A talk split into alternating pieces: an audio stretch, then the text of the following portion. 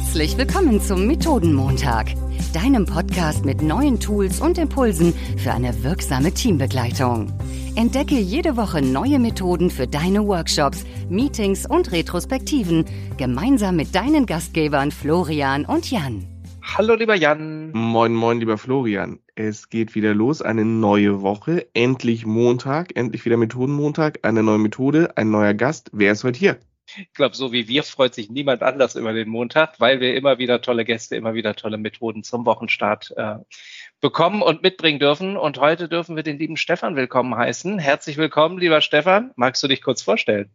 Ja, hallo, vielen Dank für die Einladung, Florian und Jan. Ähm, Stefan Rohloff, mein Name. Ich bin Scrum Master und Release Train Engineer bei Avato Systems und betreue gerade drei Teams, äh, die an einem Produkt arbeiten. Das Ganze über zwei Zeitzonen. Recht spannendes Thema und äh, da lernt man so einiges, wie man Teams gut organisiert. Und du hast uns eine Methode mitgebracht. Ich bin total neugierig. Du hast im Vorfeld schon gesagt, das wird ein bisschen visuell und wir sind nur im Podcast. Ich bin so gespannt. Was bringst du uns für eine Methode mit, lieber Stefan? Ja, ich habe in der Vergangenheit eben viel Big Room Planning gemacht. So nennt man das im Fachkreisen. Das heißt, dass eigentlich äh, in, in, im eigentlichen Gedankengang alle Teams zusammen in einem großen Raum sind und dann mal gemeinsam planen, was sie vielleicht so die nächsten drei Monate in etwa äh, zusammen produzieren wollen und wie sie miteinander arbeiten wollen, ob es Abhängigkeiten zwischen den Teams gibt oder ähm, ob man irgendwie anders kollaborieren muss ähm, zwischen den einzelnen Aufgaben. Nun, wie wir alle wissen, war sehr viel Homeoffice angesagt in den letzten zweieinhalb Jahren. Und gerade wenn man international zusammenarbeitet, für uns mit einem, äh, mit Malaysia aus Deutschland heraus, ähm, dann ist es gar nicht so leicht, denn alle in einen Raum zu kriegen. Entweder oder chartert man einen Flieger und fliegt sie alle ein, aber das war in den letzten Jahren ja auch schwierig. Und deswegen machen wir das mittlerweile alles remote.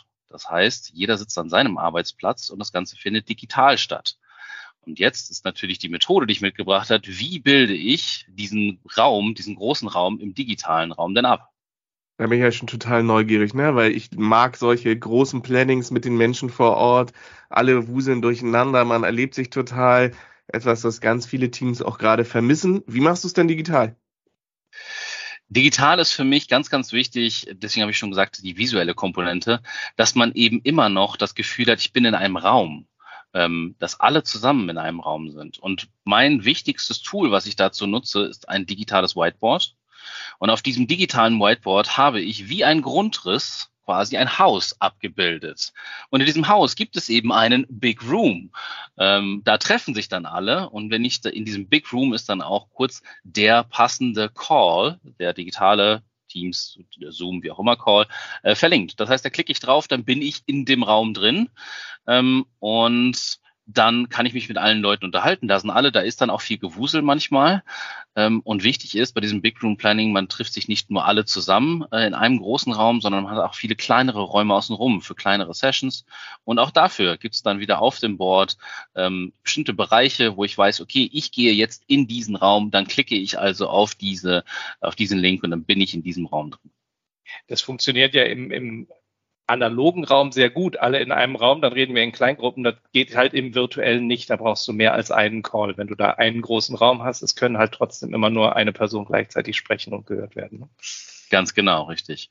Und während natürlich viele ähm, Tools mittlerweile solche Breakout Rooms, Breakout Sessions als Funktion anbieten, ist es eben äh, besser, wenn man das Ganze groß vorbereitet, dass man einfach mehrere Calls wirklich plant, in den Kalender setzt und dann diese Links sozusagen auf dem Board verteilt. Dann kann eben jeder dahin gehen, wo er selber hingehen will. Und ich muss die Leute gar nicht mehr zuteilen, sondern die können auch äh, frei sich bewegen. Das heißt, wenn zum Beispiel jemand aus einem Team zum anderen Team muss, hey, ich brauche was von euch, ähm, ich habe ein Thema, könnt ihr bitte, können wir kurz darüber sprechen, dann können die sich selbstständig in einen anderen Raum bewegen. Und die Notizen beziehungsweise die Gesprächsinhalte, die passieren dann auch auf dem äh, Whiteboard, auf dem digitalen. Das heißt, ich habe da die Links auf dem Grundriss und was immer besprochen wird in den Räumen, notieren die Teilnehmenden dann da auch oder wie darf ich mir das vorstellen? Ganz genau. Früher hatte man dann immer Flipcharts und Wände voll äh, mit irgendwelchen Post-its und Bindfäden für Abhängigkeiten und ähnliche Geschichten. Und das Ganze findet dann auch auf diesem digitalen Whiteboard statt. Ähm, auch da habe ich eben die passenden Flächen, die dann schon vorbereitet sind. Genauso wie ich früher Flipcharts vorbereitet habe, mache ich das Ganze jetzt eben digital. Habe dort ganz viele Sachen. Und das Schöne ist da auch, ich muss gar nicht mal in einen anderen Raum laufen, ähm, um mir das anzuschauen, sondern wenn ich will, kann ich mal eben kurz mal eben darüber scrollen im digitalen Whiteboard. Wie erlebst du das? Ist das ein gleichwertiger Ersatz? Ist es eine Substitution oder ist es einfach was ganz anderes? Hm. Also, was natürlich fehlt, ist so viel die soziale Komponente. Äh, Menschen sind einfach soziale Wesen, von daher bin ich immer noch dabei, dass man sagt, man muss ab und zu sich auch mal live sehen. Ähm, ich muss aber auch sagen, dass, dass ein guter Ersatz ist, wenn nicht sogar eine ganz, ganz gutes eigenständige Sache sind. Also ich glaube, selbst wenn jetzt das Reisen wieder problemlos möglich wäre, würde ich nicht 20 Leute aus Malaysia nach Deutschland fliegen, um dieses durchzuführen. Ich glaube, das ist äh, insofern nicht effizient und deswegen glaube ich, dass das äh, auch so bleiben wird, auch wenn äh, die Rahmenbedingungen sich vielleicht außen wieder ändern. 20 Leute hast du gerade gesagt. Wie viele hast du in diesen Big Room Plannings virtuell bisher immer erlebt? 50 Gibt's? insgesamt circa wirklich bigger room. Ja, also das ist, also für die Methode, ähm, dem einen oder anderen wird das Geld Agile Framework was sagen, ähm, ist das eher klein, aber für den, den Durchschnitts, das Durchschnittsprojekt sind 50 Leute in einem Raum schon ganz schön viel und äh, wir machen das eben alle drei Monate auch über mehrere Tage hinweg. Äh, da muss man natürlich auch aufpassen, dass das, dass die Leute nicht zu müde werden und ähm, deswegen machen wir das in vielen kleinen Häppchen. Florian guckt schon ganz neugierig, liebe ZuhörerInnen. Das äh, seht ihr jetzt nicht. Der rattert gerade im Kopf durch. Willst du das jetzt gleich anwenden? Ich überlege auch gerade in, äh, in der Tat schon, was ist die nächste Möglichkeit, dass wir das vielleicht mal ausprobieren. Ich finde die Idee total charmant, wirklich auch das Ganze anhand eines Grundrisses, so dass es sich dann wirklich ähm, anfühlt, als wären wir alle in einem Raum und wenn es nur ein virtueller ist, ähm, einmal nachzubilden. Und da kann man, glaube ich, auch ganz viel mit grafischen Elementen spielen und das Ganze, weiß nicht, du hast so viel jetzt gar nicht zu dem Grundriss gesagt. Also klar kann man das als Raum auf dem Boden zeichnen, aber man kann wahrscheinlich auch virtuelle kleine Sesselchen da reinstellen oder Lagerfeuer oder so. Und es gibt ja sogar Tools wie Gathertown zum Beispiel, wo man ganze Welten drinnen erschaffen kann.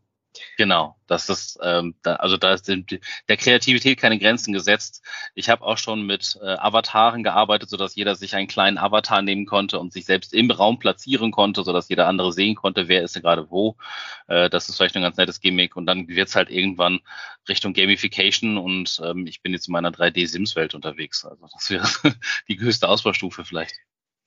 Lieber Stefan, ich fand es super, heute zu dritt in diesem Small Room zu sein und von dir diese Methode mitgebracht bekommen zu haben. Vielen Dank von uns beiden und liebe Zuhörerinnen und Zuhörer an euch auch vielen Dank fürs immer wieder einschalten, fürs Feedback und wir hören uns nächste Woche wieder mit einer neuen Folge, wieder im virtuellen Raum. Aber wir schauen mal, ob wir dann auch so ein kleines Gebäude aufbauen mit noch ganz vielen Methoden, wo ihr drin rumlaufen könnt und sie euch mal raussuchen könnt. Vielen Dank für die schöne Bild und die schöne Methode. Ich freue mich schon auf nächste Woche. Tschüss. Bis dann. Tschüss.